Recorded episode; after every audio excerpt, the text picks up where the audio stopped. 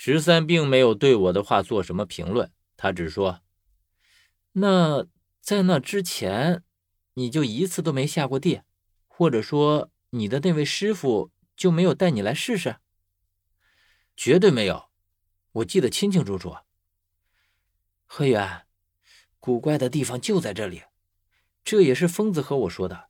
我虽然和你接触的时间并不长，但是疯子说的话我也深有体会。就是你，你，你很古怪。啊，古怪？是的，就是古怪。疯子和你合作的时间很长，说他一直在观察你也不为过。其实，我在与你相处之中也发现了这一点，就是在地下。有时候你显得很老成，可有时候连一个新手都不如，这让你看起来很矛盾。你应该知道，这几乎是不可能的事儿。一个人在地下是不可能出现这样的状况的。有时候你给我的感觉是你能解决一切，万事都了然于心，可有的时候却截然相反。在危机面前，你根本拿不出自己的主意，就好像变了一个人一样。你前后的差异。让你看起来根本就是两个人，一个经验娴熟，一个则是什么都不懂的新手。听了十三说的话，我顿时惊得呆在了原地。十三说的这些，我自己根本就没有注意过，他只是和我共同在玄鸟墓中一次就看出来、感受到了。那么疯子小峰他们与我合作这么久，岂不是早就已经看在眼里，只是谁都没说而已？可是十三，这又是想要说明什么？又和我们来到这里有什么关系呢？而就在这时，我突然听到队伍的后面那个人说了一声：“就是这里了。”就在他声音响起来的时候，我看到原本漆黑一片的地下猛地腾起了光，这光是从我身后腾起来的。突然的光亮让我的眼睛有些不适应，我眨了眨眼睛。然后眼睛就定格在了眼前的画面上。我看到眼前的这幅画面的时候，感到心里就像被大锤猛地敲了一记，震撼的颤抖了起来。我不知道自己为什么会震撼，也不知道自己为什么会颤抖。我的心里更是充满了五味杂陈的复杂感受：恐惧、熟悉，还有狂喜。我本能的开口说。这就是你带我来这里的目的。我们现在正站在一面墙壁的尽头，正在面对着这面墙壁，而墙壁上有一幅壁画，整幅壁画只画出了一样东西，那就是一个翡翠人俑，而且是一个完整的翡翠人俑，它就像一尊雕塑一样被画在了墙壁上，栩栩如生，与爷爷和我描述的简直就是一模一样。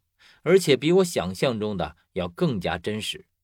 在看到第一瞬间，我不禁感叹：我在内心中联想了他千百种模样，现在终于见到了他的庐山真面目。可是接着，我的脑海里就有一种似曾相识的感觉划过，就像一道闪电一样，顿时照亮了我一片混沌的大脑。我转头朝十三说：“不对，十三，我好像来过这里。”说着，我本能的转头去看身侧，在看到这幅壁画的那一瞬间，我脑海里除了这个似曾相识的念头之外，另一幅画面已经浮现了出来。而我转头就是在证实这个画面是否与这里一致。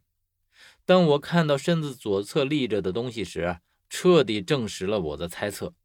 我脑海里浮现出来的画面和我看见的简直就是一模一样。在我的身子左侧。立着一尊雕塑，大约有一丈来高，是一个青面獠牙的恶鬼模样。当然，这些都不是最重要的，最重要的是他的手上拿着一方玉印。虽然这个玉印是用石头雕刻出来的，但是它那血红的颜色一眼就能让我认出来这是蒋的玉印。而且这方玉印就被他举着面朝着我们，我能清楚地看见上面用古篆体。雕刻而成的那个清晰的“蒋”字，看到这个东西的时候，我顿时感到大脑突然一片混乱，无数纷杂烦乱的念头像是雨后春笋一样纷纷冒头。可这些念头我却一个也抓不住，它们就像疯长的杂草，瞬间就模糊了我的大脑。我看着这个雕塑，情不自禁地往后退了几步，然后朝十三说：“十三，我想离开这里。”我说出这句话的同时，我的身子在突然之间就打着颤，甚至说出的话都是颤抖的。